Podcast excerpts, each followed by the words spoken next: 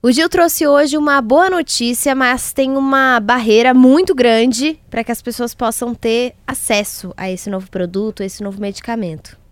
Exatamente, Letícia. A inovação, ela normalmente é muito cara e depois ela tende a baratear e ser levado para toda a humanidade ou uma parte da humanidade. Porém, agora, eu, na minha opinião, ela chegou a preços, enfim, mais do que exorbitantes.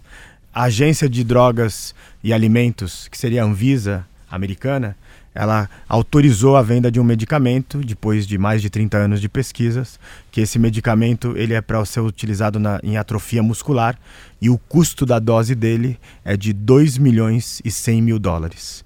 Para você ter uma ideia, ele é mais do que o dobro do remédio mais caro, que era um remédio para tratamento de cegueira, que custava também né, muito caro, 850 mil dólares cada dose. É ótimo que a gente crie novos remédios, novas formas de tratamento para as pessoas que estão sofrendo de algum mal, de alguma doença.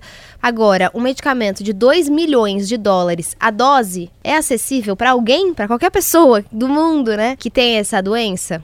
Mas ainda temos inovações no campo da tecnologia que por enquanto não viraram é, um medicamento ali na prateleira, um tratamento que a gente tem no hospital, mas que pode caminhar para isso, né?